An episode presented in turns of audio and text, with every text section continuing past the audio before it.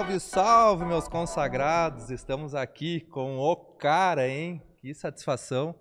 Uh, agradecer a todo mundo aí que está chegando na nossa querida caixa. Então, agradecer a todo mundo. Antes de tudo, agradecer nossos queridos patrocinadores, a Avel Notebooks. Então, acessa lá o site www.avel.com.br. Tem muita promoção rolando. Meus amigos da Tecnocel e muito mais. Mega Copos aí, um abraço aí pro meu amigo Marcelo. E agradecer nosso querido Dilson Stein. Muito obrigado. Primeiro podcast, Dilson? Boa noite, Gui. É, em primeiro lugar, né? É, obrigado pelo convite, hein? Achei teu espaço aqui incrível. Caraca, que honra. Realmente impressionado, parabéns. Que honra, que honra, que honra. E é o primeiro podcast, realmente. Sério? Né? Tô estreando hoje no podcast. Então, por isso, eu já te deu um presente aqui, ó. Opa! Abre, vai ter que rasgar essa caixa. Não, tem problema. Se é presente, a gente né, tem que abrir na hora, né? Rasga essa caixa e já troca até aí que tu vai tomar aí. Opa! Ó. Olha aí, Dilma, olha que legal. Tá, espero olha que tu use. Pode botar aí. Olha que legal, gente, olha. Pô, eu fui Dilson Stein na Caixa Podcast. Satisfação aí, obrigado, Maravilha, obrigado, hein? obrigado por ter aceitado o convite. Eu sei que tua agenda é muito disputada. Ah. E, e, é o primeiro podcast, enfim, tu, ah, eu nunca participei, oh, vem aqui, vamos trocar uma ideia, vamos conversar. Para nós aqui da região é bem importante em personalidades como você representam muito, né? Porque a gente está num terreno totalmente hostil, está no interior do Rio Grande do Sul, às vezes não está num grande centro, não nasceu num grande centro. E gratidão por ter pessoas como você aí que se disponibiliza aí com. Não, eu estou feliz, eu fiquei muito feliz com o convite, até porque tem, essa região para mim é, é a mais importante dentro da minha área, foi aqui que tudo começou na minha, meu, na minha vida pessoal profissional, né? Então é um é sempre ótimo estar aqui em Santo Ângelo, uma cidade que eu já morei aqui também. Que massa, eu já vi, tem grandes histórias aqui em Santo Ângelo, então eu que agradeço o convite. Vou aproveitar aí, ô filhão, cadê o meu filho? Cadê, aí? cadê, cadê? Vamos lavar essa caneca, eu vou tomar um energético na caneca. Manda um salve aí, ó, ó. Manda um é. salve ali para aberto aí. Chega aí, chega aí, chega aí, chega aí. Manda um salve aí, ó. Aí, aí esse é meu filhão, Arthur. Ah, grande é, jogador bo... de futebol, vindo da Alemanha aí, né? Boleiro, boleiro. Bonito boleiro. que nem o pai, né? Ah. Não, isso é, é importante a saúde, né? Não, claro, claro. É, esse meu filhão. Gratidão, né? gratidão. Ele tá é. ajudando aí e ajudou também a trazer o Dilson aqui, mas sem palavras aí. Obrigado, obrigado é. mesmo. O e... Arthur é... Quantos filhos? É meu primogênito, eu tenho dois, dois, tenho o Arthur né, e o Dudu. O Dudu tem. O Arthur tem 22 anos, o Dudu tem 19. E o Arthur é boleiro, um jogador de futebol. Chegou a ir para a Alemanha, tudo. E a, mas ele chegou à conclusão que ele quer trabalhar comigo agora, né? vai trabalhar comigo, que vai ajudar massa, o pai. Massa, massa. E isso é bacana, né? Essa sucessão também, né? Porque querendo ou não, não fica para trás toda a tua história. 36 anos. É, eu tenho 38 anos nessa área, são anos. dois anos como modelo e 36 anos descobrindo talentos Caraca. e realizando sonhos, né? Caraca. 36 anos já. É, tem uma história incrível, né? Eu, é uma história até de inspiração. Conto minha história nos meus eventos em todo o país e, e acaba inspirando muita gente. É uma história de obstáculos, superações e grandes realizações também, né? Assim como você deve ter a tua história, né? E estava contando Não. um pouco do teu trabalho incrível. Massa, gratidão mesmo. E, e a gente tem uma, uma um, um ponto em comum aí, né? Fomos vendedor de picolé, é. que é típico aí do pessoal que mora no, no, interior, né? Que às vezes é o primeiro trabalho, o primeiro emprego, ou é entre, uh, vendedor de picolé ou é entregador de, de jornal, né? Não tinha muita Olha opção. Aí. Energética ah, uma, uma fantástica. Ah, essa, aí, essa, essa, aí não tem como tu perder, hein? Presentão, adorei. Gratidão. É, na verdade, a minha história começa na roça. Eu sou filho de agricultores, com muito orgulho. Me criei na roça. É, eu só fui conhecer a cidade horizontina. Horizontina já é pequena, mas é uma cidade incrível, tem 18 mil habitantes. E eu fui conhecer a cidade com quase seis anos de idade. Caraca quando meus pais foram morar na cidade para que eu e meus irmãos pudéssemos estudar. É, e aí meu pai virou taxista, né? Certo. E a minha mãe, é, enfim, aí foi uma história, né? Eu perdi meu pai quando era criança, né? E depois eu senti necessidade é, de ajudar minha mãe. E, e, eu comecei a trabalhar com 10 anos de idade. Que massa. Que... Naquela época eu podia, né? Que baita história, né? É. Que baita história. Tá, é. mas daí veio o sonho de ser modelo. Como é... O propósito da caixa, vou te explicar agora o porquê na caixa podcast, tá? É. Aqui ainda falta a caixa, mas vai ter uma caixa aqui com as paredes e tudo mais, que a gente tá buscando o fornecedor ainda. Mas a ideia é, porque sempre você fala em pensar fora da caixa. E onde é que nasceu na tua caixa a ideia de fazer o que tu faz hoje, entendeu? Então, tipo, como é que veio a questão de um cara que era agricultor, que saiu da roça, digamos assim, e foi para o mundo modelo, foi para o mundo dos negócios, foi para um business total, totalmente diferente do que a tua natureza podia ser um agrônomo de sucesso, podia tocar a terra, podia outras coisas e um, uma totalmente diferente, algo totalmente é fora história, da é curva. Vai sair até um livro meu. Vai sair um livro, é, caraca. A gente já está. Que massa. Já tem a pessoa que vai escrever para mim todo. Que da hora. Né? E assim, é, comecei a vender picolé aos 10 anos de idade, vendia durante dois anos de porta em porta para ajudar minha mãe, para ganhar meu próprio dinheiro. Sempre estudei muito, né? deu tempo de brincar, tive uma infância ótima. E meu primeiro eu lembro que quando eu tinha 13 anos, eu fui fazer o famoso curso de datilografia. Eu já é. fiz esse aí também. Naquela época, era, né, tem pessoas que nem sabem o que, nem que é sabe isso. Nem sabem o que é, mas eu fiz um desses. É, e aí o meu sonho era trabalhar no escritório. Daí eu fiz um concurso, passei no Senai, né? E aí fui trabalhar numa né, famosa indústria de Horizontina, Sim, que hoje é John Deere, né? Na época era a CLC. Trabalhei um mês e 11 dias. Que massa. mas foi, eu estava feliz que era carteira assinada, Sim, com 14 imagina. anos, mas me colocaram num setor que chamava almoxerifado. Né? Ah, eu saía todo sujo de graxa todo dia, né? E era cansativo carregar peças, levar para os departamentos e contar. Nossa, era bem. E não era isso que eu queria para minha vida, né? Eu queria trabalhar no escritório. Aí passou um mês e 11 dias e eu fui falar com o supervisor, o chefe lá pedindo para ele me trocar de colocar no escritório. Não me deixou nem terminar de falar. Falou que não, né? E, e eu, no mesmo momento, pedi demissão. Né? Caraca. Pedi demissão. Eu fui muito criticado por irmão mais velho, parentes. Cara, parente adora se meter, né? Mas hoje são todos meus fãs, né? E, mas a minha mãe ficou do meu lado, sempre me apoiou. Uh, minha mãe é meu ídolo na minha vida. Que massa. E e aí, mas não era isso que eu queria. Eu tomei uma decisão. O não naquele momento foi muito difícil. Mas hoje eu agradeço imensamente ser não, né? Então provavelmente mudou a minha história. Aí em seguida fui procurar outro emprego, depois comecei como office boy de um banco. Eu fui bancário durante seis anos. Caraca. Eu trabalhei seis anos no banco. Mas a história do mundo da moda começou comigo em 1980. Eu tinha 15 anos de idade. Nada de fazer conta aí, gente. É. é, eu, fui, eu fui assistir um desfile em Horizontina. O mundo da moda não tinha nada a ver com a realidade da minha vida. Era algo é. fora, distante, né? E aí eu fui assistir um desfile numa festa que tinha e eu fiquei impressionado com a, os modelos desfilando, a postura, a posição de destaque, sendo aplaudido e ganhando dinheiro e rodeado de gente bonita. Oh. Eu fiquei olhando, mas é isso aí que eu quero ser. Isso foi em 1980, eu tinha 15 anos. Só que naquela época, em Horizontina, não existia caça-talentos, não existia cursos de modelo, não tinha nada disso. Não, não existia internet né, para a gente se informar. É, nem computador existia. Imagina. É, celular, nada disso, gente. É, e aí, eu disse, é o que eu quero ser. Daí eu comecei, como eu não tinha acesso à informação, comecei a ler algumas revistas de moda, a ideia foi crescendo, se tornou um sonho. Mas daí eu já tinha 18 anos três anos já, e tornou um sonho. Daí eu pedi transferência do banco onde eu trabalhava para Porto Alegre. Ah. E dentro da minha mala o sonho de ser modelo. Colocou dentro da mala. Botei da mala. E fui para lá. E eu só criei coragem dois anos depois. Nisso eu já estava com 20 anos de idade. 20 anos. Cinco anos depois, né? Eu pensei, pá, se eu fizer, será que vai dar certo? Se eu gastar esse dinheiro, será que não dá certo? E eu aprendi que na vida a gente só vai saber se vai dar certo tentando. Não existe não, outro não, caminho. Não existe outro caminho, né? E para mim deu certo. Fiz um curso incrível de, de modelo que as pessoas têm que valorizar o conhecimento. E muita gente não valoriza isso e não sabe por que, que a vida não dá certo. Né?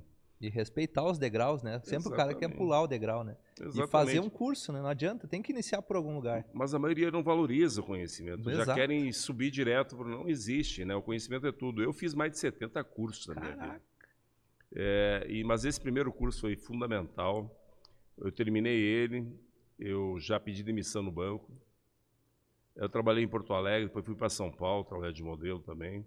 Que da hora. E ali foi uma história, né? Ali uma história bacana, né? Depois entrou a nova história e foi trabalhar como descobridor, né? Que da hora. Mas foi isso, né? Como, como tudo começou. Mas em Porto Alegre mesmo, eu conheci na época um produtor e ele começou a me convidar para ir junto nos eventos. E ele fazia concursos de beleza, fazia show de banda. Engenheiros do Havaí, eu, no primeiro show deles eu estava junto lá. Sério? É, foi. E ali... Não como. Né, Fui lá junto para ver, que né? Massa. Eu era amigo do produtor, né? Que massa. O, o, pessoal, até esquecemos de falar, mas no podcast passado, antes de, de você, do Adriano, ele é professor de direito e tem uma banda de rock, ele tocava na abertura dos teus eventos.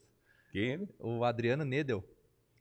Ah, é? é? A banda Intrusos, se eu não me engano, acho que era a banda. Ele disse que tocava, ele Caramba, tocava. Não, é, eu fiz muita eu coisa. Eu disse que o Dilson não deve nem lembrar, porque era tanta gente que fazia evento pra ele. Não, mas não, eu pra... fiz muito, mas eu trabalhei muito tempo com show é, de bandas. Mas, mas de... pra te ver o quanto era importante para as pessoas que participaram, né? Vou te contar uma história depois, assim. Aí, bom, daí eu lembro que em 1987, é, eu vim para os, visitar minha família. Visitar minha família e aí eu ia passar umas duas semanas e tinha um concurso de modelos em Santa Rosa. Eu fui convidado para participar.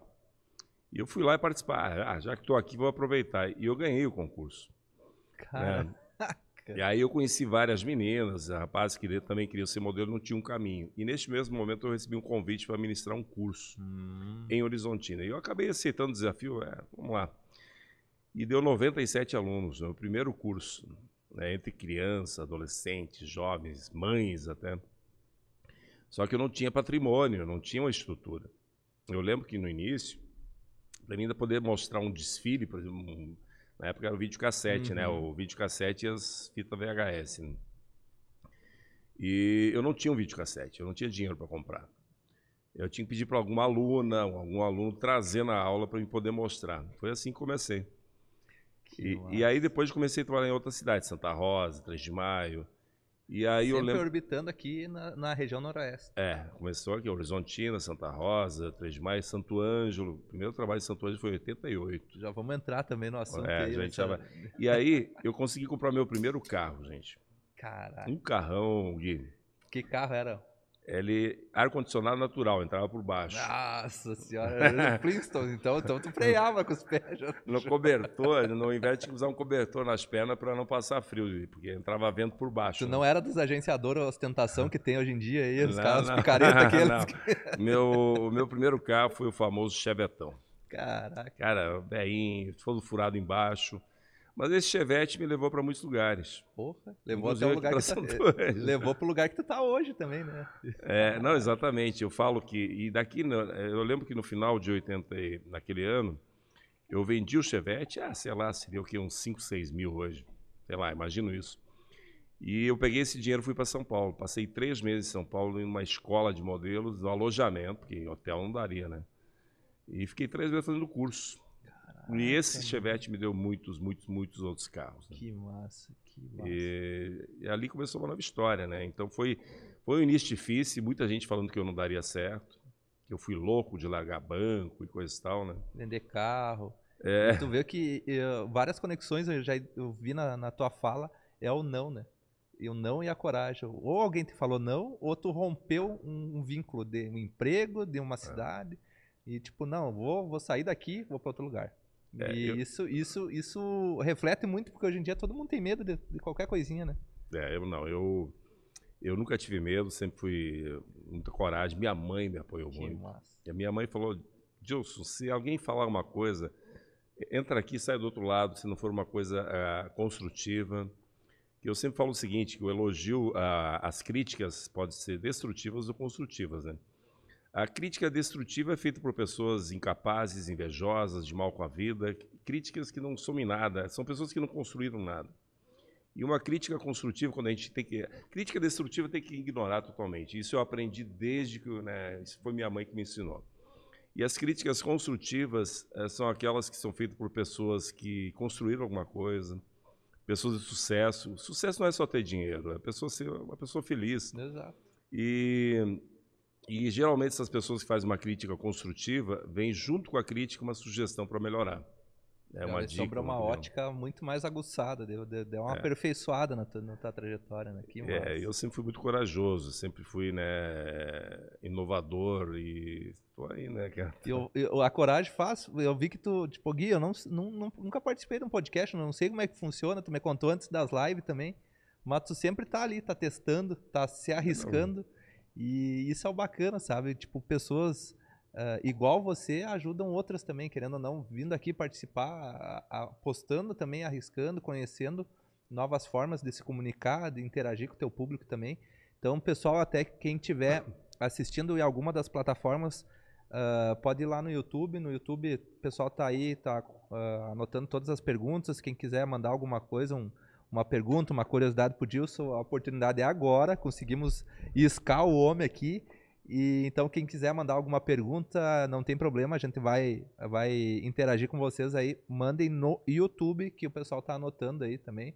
Uh, o teu filho também ah, tá conferindo filhão. todas as redes sociais aí quem estiver assistindo, marca o Dilson aí, então não tem problema algum, marca nós aí, reposta. E, e vai ser bem importante para nós. Que é legal contar essas histórias, porque o pessoal vê a gente hoje. Eu cheguei num nível né, de, de autoridade dentro da minha área que me tornei o maior do mundo. Né? É, só que o pessoal não sabe como é a gente chegou lá. São um caminho de 36 anos, de degrau por degrau, né? Eu não, não foi direto lá de não, cima, não tem de baixo para cima, né? E o massa é que tu não, tu, eu, eu vejo que tu, isso não afetou em nada a tua personalidade. Tu é um cara, não, não. cara que atrás das câmeras, caraca, tipo, teria vontade e, nós tava aqui suando frio já, meu Deus, o Juice está e vai vir, não, não, eu sou de boa. Eu, mas é bacana isso aí, porque isso é, um, é algo genuíno, né? Porque muitas pessoas, tu deve ter acompanhado muitas pessoas que às vezes tu descobriu subiu dois, três ou quatro degraus ali, nem tá num patamar tão elevado e já subiu para a cabeça. Exatamente. E eu acho que isso aí que acaba sucumbindo, né, ao o artista por dentro, né? Eu não perco minha essência, né? Eu sou uma essência, eu valorizo muito minhas raízes. Eu acho. Né? É, na verdade, eu sou uma pessoa super tranquila, né? As pessoas falam que eu não tenho. É difícil chegar até mim, mas é difícil porque eu sou muito culpado. Mas. eu não tinha conseguido de primeira, de segunda, de terceira vez conseguiu. mas é que eu sei, eu tenho muitas atividades, mas eu sou uma pessoa super tranquila, de boa. Quantas pessoas hoje trabalham na tua equipe? Ah, são mais de 200 mais no de Brasil 200. e também tenho trabalho fora do país. Mas isso entre scouters, uh, funcionários, uh, parceiros de trabalho, são mais de 200 aqui no Brasil. 200 pessoas hoje que digamos que orbitam em volta do Gilson Stein. É, tem, tem muita gente. Massa, que massa. E hoje a gente faz um trabalho no Brasil e no mercado internacional. Hoje eu tenho. Eu já tenho talentos de 37 países que é hoje no meu, no quantos, meu. Quantos, tu consegue uh, imaginar quantas, ou o número de quantos modelos tu já descobriu hoje? Ah, tipo, não que emplacou, mas totalmente hoje que todo mundo que mais ou menos que... Ah, aproximadamente 15 mil. 15 mil. É, em 36 anos. É gente pra caralho mesmo. É, cara, eu. Eu fiz a diferença na vida de muitas pessoas e famílias, né? E, e sempre trabalho, eu trabalho muito seriamente dentro da minha área. Claro que tem histórias muito engraçadas, Sim. né, no caminho aí, mas, mas eu sempre fui muito sério, né, dentro do meu trabalho, porque eu sempre muito transparente. E, mas tem histórias incríveis, né, nesses 36 anos. É, eu trabalhei 21 anos somente no Rio Grande do Sul. Eu ia dizer. Meu primeiro trabalho, eu comecei em 87, meu primeiro trabalho, não, 85. Meu primeiro trabalho fora do Rio Grande do Sul foi 80, em, 90, em 2007. Caraca. Ah, em Porto Alegre, eu comecei, o primeiro trabalho foi em 2006. Quer dizer, eu trabalhei 20 anos só no Rio Grande do Sul sem fazer trabalho na capital. Comecei na capital, né, meu trabalho, mas depois vim para o interior e nunca tinha feito nada. Em 2006 fiz o primeiro trabalho em Porto Alegre. Que massa, que massa. E aqui tu chegou em Santo Ângelo também, né? é, aqui fez, em Santo Ângelo, Santo Ângelo é uma cidade também. muito importante, muito especial para mim. Já morei aqui uma época também. Que massa, que massa. É, durante uns dois anos. Santo Anjo é, tem umas histórias engraçadas né, aqui. Eu ia te tem perguntar várias. se tu lembra de qual a mais engraçada, mas vou dizer para ti escolher uma aí, então, já. É. Meu primeiro trabalho aqui em Santo Anjo foi no Clube Comercial em 1988. E depois fui para o 28, fui para o Gaúcho, né? Tá, fiz grandes amigos aqui. Apresentei muito baile debutante aqui também. Que, que eu fiz, fazia por hobby. Eu adoro, né? Apresentar baile debutante. Agora que faz um tempinho que eu não faço mais. O pessoal chama o Dilce, pô. Vai ter uma fila agora te pedindo aí. Ah, aqui no Gaúcho eu apresentei vários, né? Vários aqui na região toda. E aí, em 88, fiz o primeiro trabalho no clube comercial. Em 1994, é, quando eu descobri a Gisele, um dos primeiros desfiles, eu te mostrei a foto agora Sim. há pouco, foi aqui em Santo Ângelo, no Clube Comercial. Ela, ela fez prim... um dos primeiros desfiles aqui. Cara. Aqui. Caraca, Ela fez o curso comigo Horizontina e depois ela começou a fazer desfiles aqui na região e um dos primeiros foi aqui em Santo Ângelo. É, tem a foto para provar, né? Sim, me mostrou aqui. É. Caraca. E, e aí, eu lembro que na época é, não tinha disponibilidade para botar as meninas em hotel. O clube não conseguia, não tinha essa verba para fazer isso.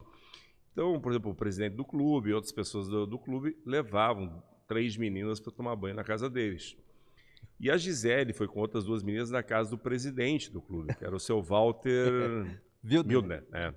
Seu Walter. E, eu, e, e, a história é real, gente. Até hoje. Real gente, oficial. É. Isso. Onde o Walter, é, Walter viu a Gisele sentada, olhou para ela, ficou com pena dela. E falou: Menina, você não tem chance de ser modelo. Caraca. Vai estudar, vai estudar. Sério, falou isso pra Gisele Bündchen, né? Ele falou isso pra Gisele Bündchen, mano.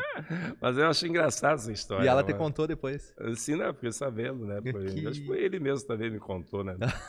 E essa história muita gente comenta aqui né, em Santo Ângelo. Mas tu vê que é parecida com a história que, que ela também postou esses dias e a que tem que tu repostou também nos stories, né? Isso. Uma editora lá em São Paulo falando que ela não ia dar certo, né?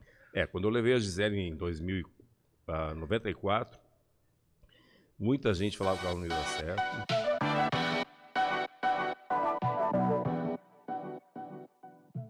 Vou fazer só um, um parênteses aqui. Como é que tu descobriu ela? Porque eu acho que é o ponto de partida de tudo. Tipo assim, eu sei que tu teve um. Como é que é o centro lá que tu.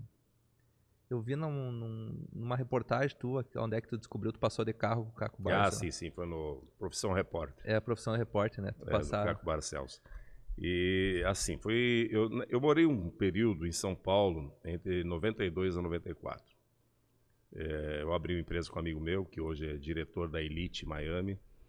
E, e aí chegou um momento, um dia eu me estressei em São Paulo, que eu peguei trânsito em 94, a gente estava 27 anos atrás. Nossa. E eu peguei um trânsito, eu levei duas horas para fazer 8, 800 metros. Caraca! É, não é isso que eu quero para minha vida, vou embora.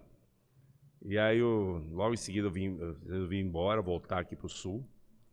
E quando eu voltei, uh, eu já tinha programado com uma tia da Gisele, mas ela não tinha ideia que Gisele. Né, ninguém, ninguém tinha. Que a ideia naquela época, as pessoas achavam que o modelo tinha que ser aquela pessoa mais estilo curvy, que fala hoje, uhum. mais estilo gostosa, né? ninguém imaginava aquela modelo magrinha, né? E aí ela organizou para mim dar o curso em Horizontina. Existia um parâmetro antes, tipo, hoje, hoje não, desde que foi descoberto ela, existe o tipo o parâmetro, pô, Gisele Bint. Mas antes dela, quem que era o parâmetro? Não, tinha algumas. É, ah, tinha alguns tinha uma 01 né? do, do mundo? Hã? Tinha uma 01 do mundo?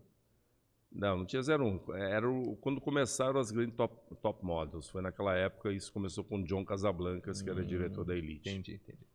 Mas é, eu, já, eu já tinha lançado a Marjorie, que é uma menina de Santa Rosa, as Trigêmeas, que ficaram famosas, eu já... Tucunduva. É, e a Gisele, é, eu levei ela para. Ela fez o curso comigo, Horizontino, uhum. daí, na, no dia da palestra inicial, eu olhei para a Gisele e chamei a tia dela: ó, essa menina vai ser uma grande modelo. Caraca. E no outro dia chamei a tia de novo e falei: ó, ela vai ser a melhor modelo do mundo. Caraca. Em 90, ninguém levou, me levou a sério. Né? Não, sério, ninguém mas. Mas ninguém ia levar. Olha, olha a força da palavra que é. falou, a melhor do mundo. E eu falei. E antes dela, da Gisele, eu já tinha descoberto o Alessandro Ambrosio, né? Ah, com 11 tinha? anos de idade. Sério? Né? Mas a Gisele, eu falei para ela que seria a melhor do mundo. Aí eu terminou o curso E aí, um mês depois, eu tinha uma viagem para São Paulo, uma excursão. Eu levava para uma agência e depois ia para o Faustão, levava uhum. o pessoal fazer. A Gisele estava na plateia do Faustão também. e aí eu, eu levei ela para São Paulo, apresentei para uma agência, na época era a melhor do Brasil. E logo em seguida ela voltou, ela tinha 13 anos, né? E depois, então, ela foi morar com 14 anos. E quando ela chegou lá, o pessoal falava que o nariz dela era muito grande. Isso é real. Eles chamavam de Olivia Palito na escola Caraca. em Argentina também. E a Olivia Palito se tornou a maior do mundo. Mas a, o nariz dela, realmente, muita gente apostou que ela não ia dar certo por causa do nariz. Isso é real, isso uhum. foi, foi postado essa semana. Né? Sim, eu vi. E, mas eu sempre falei, ó, essa minha, eu e o diretor da elite mundial, que era o John Casablancas, ele já faleceu, mas foi o maior nome né, das top models do mundo, ele acreditou também. Caraca. Ele escreveu, inclusive, um livro, né? E ele acreditou também. Ele falou Caraca. que ela também seria a melhor do mundo.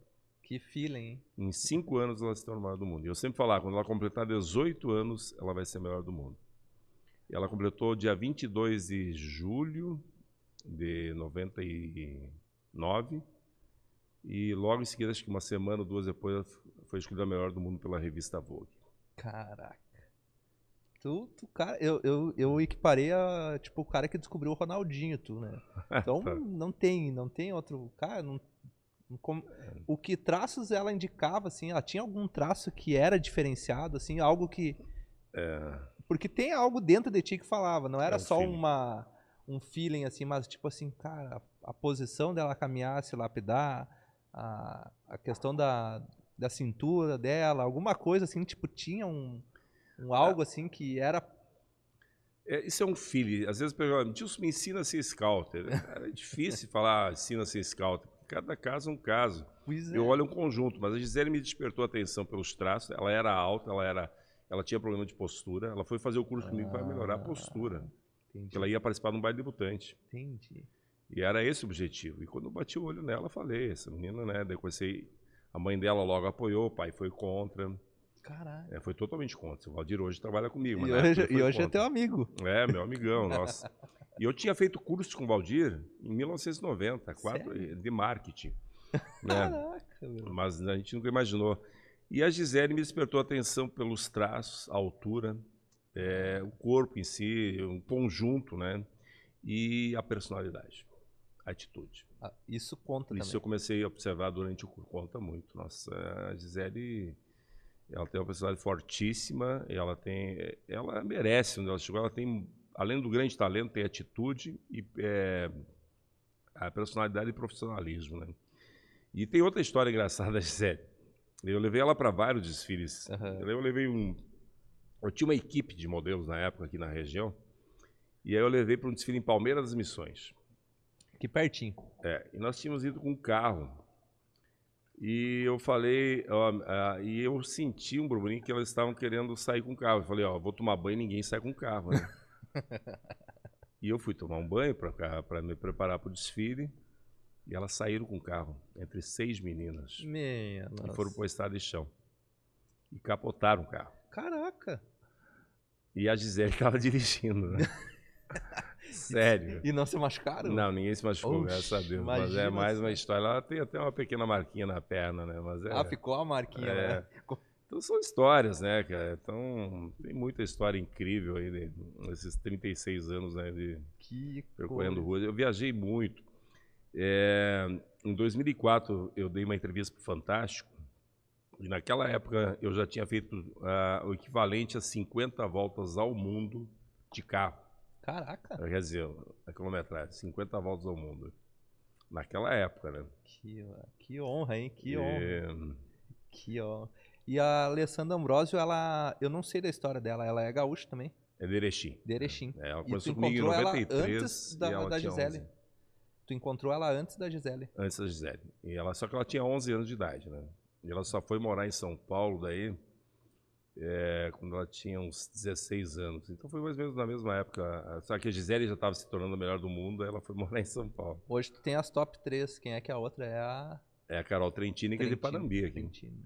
A Carol Trentini foi vista na rua por um integrante da minha equipe. Caraca. e convidado a fazer um curso. E a Carol, para começar a carreira, sabe o que ela fez? Que ela não é. tinha dinheiro, a mãe dela não tinha. Vendeu uma rifa. Ah. Ela fez uma rifa, tá. vendeu para as amigas, colegas, parentes, conseguiu fazer o curso. Foi a São Paulo comigo também numa excursão. Hoje é uma das melhores modelos do mundo e milionária também. Caraca. O que, que as três têm em comum? A Gisele, a, são as, na minha opinião, são as, as, três maiores modelos brasileiras, a maior do mundo.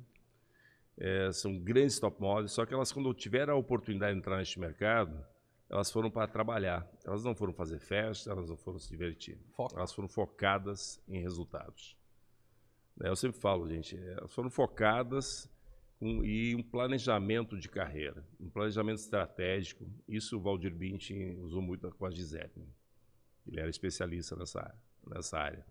Mas elas foram focadas em resultado. Hoje pode escolher a festa que quiser em qualquer parte do mundo. Né? Oh, imagino. E... Tem um tempo, um tempo de performance que o modelo consegue usufruir, digamos assim, até que idade ele consegue?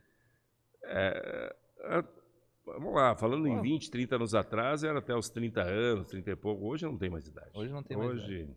Tem modelo de 50 e poucos anos voltando a trabalhar agora. Cara. Até eu tô pensando em voltar, eu ia né? dizer agora, logo, 5. logo a gente... 5.6, né? Eu tava fazendo os cálculos, tava chegando aí, 5 ponto alguma coisa. Aí. Não, acho melhor continuar descobrindo talentos, é. que tá, tá, ótimo, né? E como é que... E a, e a é. tua vida deve ter se tornado uma loucura, né? Muita gente... Eu não consegui acesso contigo, como é que, como é, que é a questão? Muita gente vem te procurar, procurar porque é uma questão de sonho também, né? Muita Bem, gente deve sonhar com isso aí. Isso aí Cara, teu Instagram não deve parar. As pessoas não. Tu, alguém sempre te pede, né? Tocar em ti, ao menos, para ver, ver, se resolve o sucesso. Meu Instagram, eu tenho. Eu tenho uh, são sete, oito pessoas que cuidam do meu Instagram. Que massa. Para responder direct, mensagem, feed. E... Mas eu, eu, tu me contou que agora tu começou também aí. Tu era muito low profile, né? Tu é. não acessava nada. Eu era totalmente offline, agora tô no online 100%. Que massa. Que massa. E, e aí Ontem minha equipe entrou de férias. Uhum. E aí, nesse período de férias, quem vai trabalhar sou eu, né? eu fui olhar hoje, tem, acredito que deve ter umas 500 mensagens para responder. Né? Caraca. Só de ontem até hoje. Mas tu acha que a pessoa que às vezes ela tenta conversar contigo, ela, ela quer encurtar o caminho, né? Ela quer. Eu vou lá de vez em quando eu respondo, né? Às vezes vou lá, vou dar uma olhada e vejo uhum. alguma coisa, vou lá e respondo. Manda uma foto. E aí, Gilson, tenho, tenho, tenho, tenho chance. É. É, este mercado, é, como a gente lida com sonho, a gente lida é, com o sonho das pessoas, é muito delicado, sabe? Com certeza. Muita gente trabalha corretamente, tem gente que trabalha errado. Eu tenho muito respeito ao ser humano, porque né, a gente... E por isso que eu procuro sempre fazer o melhor. Eu não prometo trabalho para ninguém, isso Exato. é uma coisa que é impossível. Só que no Brasil as pessoas têm uma ideia errada sobre... Às vezes, por exemplo, ao invés de falando, ah, eu estou naquela agência e, não, e a agência não conseguiu nenhum job para mim. A agência não arruma job para ninguém. É, não é agência, a agência é um representante, é tipo o empresário do artista. Exato. É, é o intermediário entre o artista e o cliente. Eu sempre gosto de exemplo. Vamos imaginar, Gui, que você seja uma agência. Uhum. Eu sou cliente. Eu tenho uma marca, uma empresa, e eu, quero, eu preciso de um talento da tua agência. Gente, eu vou pagar para ter esse, esse talento para trabalhar, esse artista para trabalhar para minha empresa, uhum. fazer uma campanha, um job. Então eu tenho o direito de escolher. Não é a agência que escolhe, é o cliente que escolhe com quem quer trabalhar. Ele só mostra, eu tenho Exatamente. E as pessoas acham que é a agência que escolhe, não é. É o cliente. Pô, se eu sou dono da empresa, eu prefiro eu escolher. Por que, que eu vou deixar a agência escolher para mim? Até porque ele, ele quer uma identidade, ele quer esse fator de, de ele ter um poder de escolha, né? Exatamente. Tipo, tem outros fatores que ele não consegue escolher. Mas a, esse fator ele quer a, a, identidade da empresa dele Exatamente. com a escolha dele. Porque depois, bah, não ficou bom. Não, mas foi tu que escolheu. É, não, não. Entendeu? Tipo, ah, foi tu Dificilmente a agência pode opinar. É difícil. Eu sei como é que é. é se, se, não é o próprio cliente, é uma produtora né, contratada para escolher. É que, é que a pessoa, como lida com um sonho, né? Ela fica tão fechada e ela não analisa o todo, né? Então... E às vezes me incomoda, sabia? Exato. Ainda hoje, uma mãe lá, um bebê, eu acho, lá do Rio de Janeiro, querendo entender mais do que eu que estou há 36, 38 anos no mercado, me querendo dizer como é que eu tenho que trabalhar. Imagina. Gente, é, aí eu fico indignado, né, gente? Pô, se a pessoa não gosta do meu trabalho, gente, eu não sou obrigado a agradar todo mundo, em primeiro lugar. Exato. Aliás, nem que eu quisesse, eu conseguiria, né? Ninguém consegue agradar todos. Até se tu sofrer interferência de tudo o teu trajeto, tu não ia ser quem tu é, é hoje. Não, então eu tenho uma aprovação de mais de 90%, né? É, não é que eu ignoro quem não gosta do meu trabalho. Até quando tem alguma coisa que eu acho que dá para aproveitar, eu vou lá e procuro melhorar. Mas, gente, é, às vezes as pessoas querem entender mais do que a gente que está tanto. Pô, estou há 38 anos nesse mercado, me tornei maior autoridade no mundo nessa área. Sou Nossa. respeitado. Eu acredito que atualmente todas as boas agências, pelo menos a grande maioria das agências do mundo, já tiveram algum talento que passou por mim ou tem, né? Então, como é que é? Daí tem uma pessoa que não entende nada do mercado que é, né? Ah, tem que trabalhar desse jeito, tem que trabalhar. Não, e, e, a pessoa ignora a história, teu background, né? Tem um porquê, entendeu? Pô, o cara já descobriu as melhores do mundo. E mesmo ele assim tem que estar provando. Não, não precisa dia. provar. Só que é uma questão que o processo de escolha de um, do mercado, do jeito que tá também, não tá tão fácil às vezes. A pessoa não entende que às vezes a pessoa vê uma blogueira né, no Instagram e não vê uma, pô, uma puta de uma modelo lá top, um modelo top lá que estudou, fez curso pra caralho, tá lá. E às vezes, pá, mas por que, que ah, essa campanha é com uma blogueira? Não desmerecendo, mas tipo assim. Tipo, é uma concorrência que rolou paralela também, né? vou dar outro exemplo. Eu, eu hoje eu vendo cursos né, um, de modelo, influencer, ator, atriz. São cursos online. Uhum. E, e, eu fui dar uma olhada ontem na, entrei lá na Hotmart. Tá. E, e, são cursos baratos, não vendo caro, não é barato. E para ver como é que se o pessoal está fazendo. Gente, a maioria não faz. E a gente vê a porcentagem que cada um faz. Compra. Gente, não chega sucesso. a 10% do que. As pessoas parecem que não, não querem aprender, não acham que não precisa ter conhecimento. Eu sempre falo que é ser artista, aprenda. Vai lá estudar, vai aprender, vai em busca de conhecimento. É a mesma coisa que querer ser médico e não querer fazer faculdade, não vai fazer, não vai ser médico. Mas isso aí já é um filtro, né? Porque o fator personalidade conta pra, também pro até porque a pessoa também absorver esse nível de sucesso caso ela rompa uma barreira, né? É. Porque daqui a pouco ela se vislumbra com tudo aquilo ali e já a carreira não é o foco, daqui a pouco. É, a gente sabe que a grande maioria entra é, por causa do, do status, da a questão do da ser famosa, famoso. E, na verdade, quem entra com esse objetivo dificilmente dá certo. Você tem que entrar focado em resultados. Tudo na vida. É, resultado. resultado em todo sentido. Resultado do crescimento profissional, pessoal, financeiro. Né? Que o financeiro é uma consequência, né? E a gente merece ter um. Muita gente não gosta de falar de dinheiro. O dinheiro é importante, gente. O dinheiro é, é, o reconhecimento do nosso trabalho, que pode nos dar qualidade de vida. E muita gente tem. Eu estudo muito isso hoje. É, eu faço muito curso, né? Ainda como aluno, né? E eu trabalho muito com essa história de crenças, né? Tem pessoas que têm problemas de crenças de não merecimento. Tem pessoas que não ganham dinheiro e não sabem por quê. Porque uhum. trazem coisas lá da infância, às vezes, ah, dinheiro não nasce em árvore. Quem tem dinheiro, ah, o dinheiro é sujo. Quem tem dinheiro é ladrão. Gente, pelo amor de Deus, o dinheiro é bom. É, o dinheiro é ótimo, nos dá qualidade de vida para nós, para a família, para né.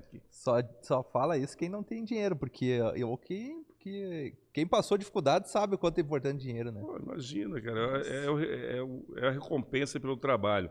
E uma outra palavra que o pessoal tem, muita gente tem dificuldade em entender é a palavra ambição. Sim. E a palavra ambição é extremamente positiva, gente. E tem gente que vê ela como uma palavra negativa por isso que não dão certo na vida, gente. Tem que, né? São crenças que a gente traz muitas vezes lá do, de casa, né? Que massa. Eu tenho uma crença dentro de mim desde pequeno. Provavelmente, porque eu vim de uma família humilde. Sim. E eu não sei se eu devo ter visto uma, uma conversa, uma discussão entre o pai e a mãe, não sei. Mas eu tenho uma crença dentro de mim que eu sei ganhar dinheiro. E desde pequeno. Desde pequeno eu falei que ia ganhar muito dinheiro. E, gente, agora alguém falar que dinheiro não é bom, dinheiro é ótimo. Não tem como, né? É. Só que ele não pode ser objetivo. Não, óbvio que não, isso é uma consequência. É uma consequência. Se é ele rolar como uma consequência, beleza.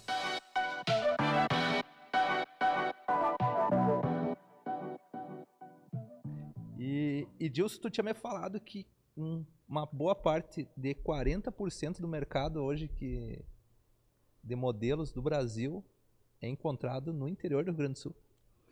É, o, de cada 10 modelos, 4 são aqui do, do Rio Grande do Sul.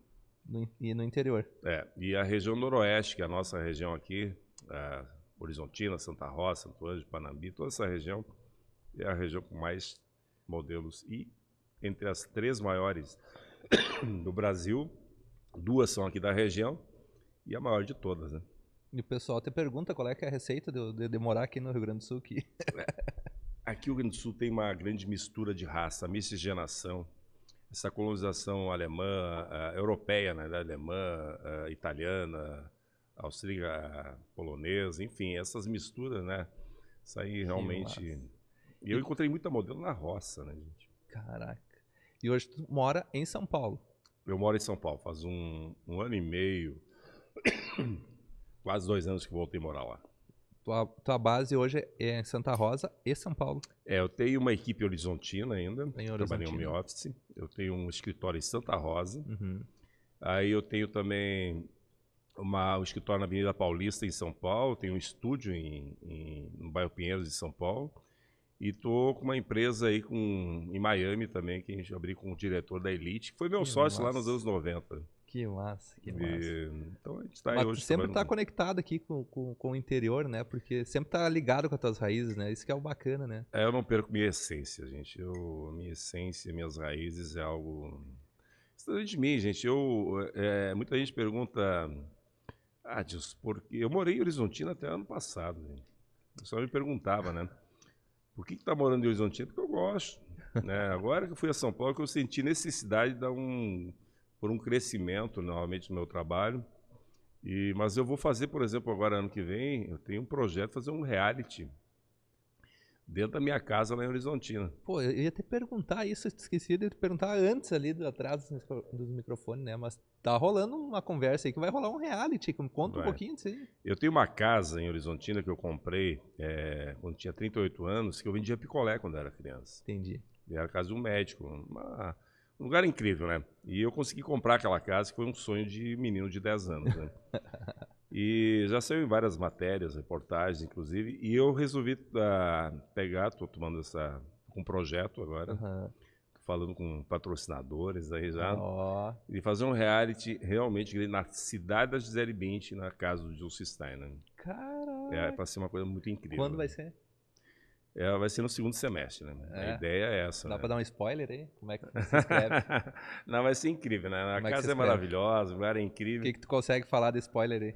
Não, não tem muita, muita coisa ainda, porque eu tô. Eu, claro que eu dependo de patrocinadores, é, uhum. mas eu estou em contato com grandes né, patrocinadores, principalmente na área de cosméticos, né? Que massa. E, que massa. e a ideia é fazer um, um reality para chamar. E eu acredito que vai despertar muita atenção é, da imprensa, inclusive, por causa da cidade da Gisele, na, né, na casa do Gilson Stein. E, e a princípio pode ser na Fashion TV, né, que é a maior TV de Com moda certeza. do mundo. Inclusive, a modelo minha ganhou um reality Sério? agora, terça-feira, né, no, na Fast TV. E, ou pode ser uma TV aberta também. Que da hora, que da hora. É, vai ter é algum famoso, Thiago Leifert, vai, vai, vai, vai apresentar ali? não, mas, não, admiro ele, mas tem gente muito boa aí que vai... É. Tem tá. vários. Tu deve ser amigo de vários famosos aí também, né? Tem, razão tem, de, de todo esse background aí, né? Que massa, não, que, da hora, da hora. E então, é um dos projetos, mas tem outros projetos bem quando, ousados. Quando aí. iniciar isso, puder voltar e comentar um pouquinho sobre o reality aí, será uma honra é, ter uma revista novamente. que colocou uma, ela pediu, porque eu comentei um Sim. dia, ela disse, ah, vou fazer uma coisa. Pô, não tem muito que muita informação ainda. Uhum. Mas, nossa, foi um comentário. Daí um dia eu recebi uma lista de mais de 400 nomes. Começou a rolar uma, entre grupos né, de WhatsApp e começaram a colocar nomes, sugestões, né? Mas na brincadeira, né? Sim. né? Para zoar mesmo. Gente, tinha cada nome lá, gente, principalmente o pessoal do Horizontina, na região, né? Que massa, massa. Mas incrível, como você tornou uma proporção grande, mas vai ser legal para divulgar a cidade, né? Porra, Fazer uma coisa na minha própria cidade, então... Pô, da hora, da hora. Que precisar aí, conte conosco aí também. Hum, ah, legal. E eu tenho, é, assim, a marca de Stein não vai terminar, mas eu pretendo me aposentar com tempo nessa área. É. Eu, a ideia inicial, quando eu completar 40 anos nessa área, estou 36 descobrindo talentos.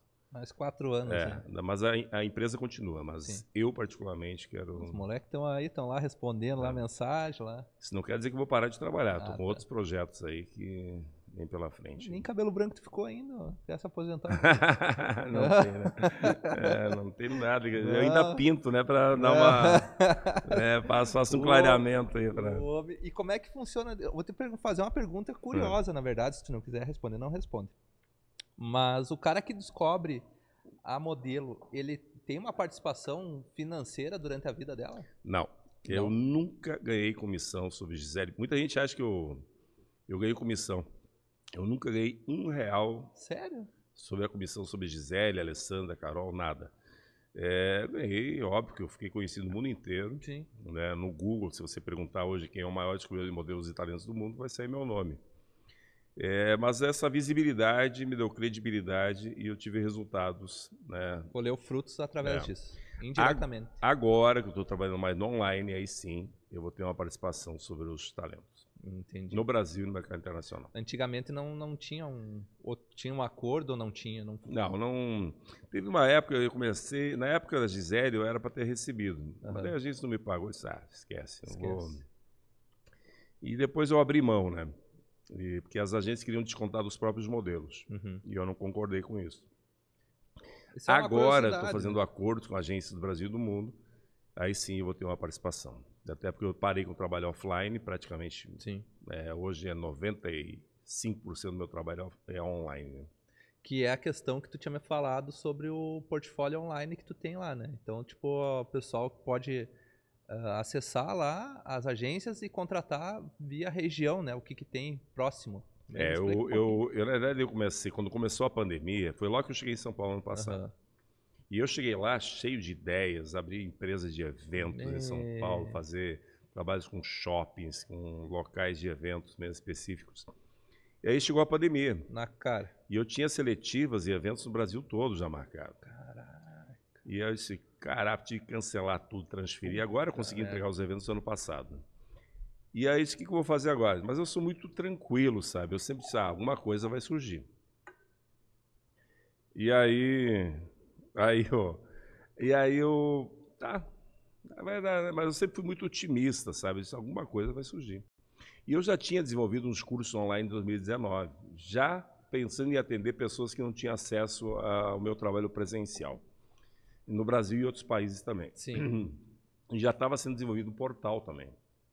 Já pensando nessas pessoas antes da pandemia. E aí eu fui convidado, eu não sabia nem o que era live no passado, gente. E eu Pô, fui convidado por um amigo meu lá de. Já. Ano Hã? passado já estava numa era digital já. Sim, mas eu não. Eu sempre fui muito offline, eu tinha minha equipe que cuidava de tudo. E, o Instagram existia, mas eu tinha uma equipe, né? ah, não, não vou me preocupar com isso.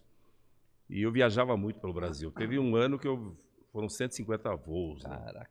Então, se eu tivesse que cuidar ainda de todo o parque. Cada dois né? dias tava voando. É, foi direto. Nossa. E, e aí, eu fui convidado por um empresário lá de Balneário Camboriú para fazer uma live, falar sobre construção civil, pandemia. Eu pergunto, o que é live? Ah, tu entra com o teu Instagram. Não, vamos fazer. Só me fala como é que eu tenho que fazer, né? E, e aí a gente fez, falou sobre vários assuntos e eu achei interessante. E logo em seguida fui convidado para fazer uma outra live com uma agência de modelos de Brasília. Tá. E aí, é esse o caminho. E, gente, eu fiz mais de duas mil lives em um ano e oito meses. Caraca, também viciona aí, né? Entrou é. de cabeça. Tem uma live daqui a pouco ainda, né?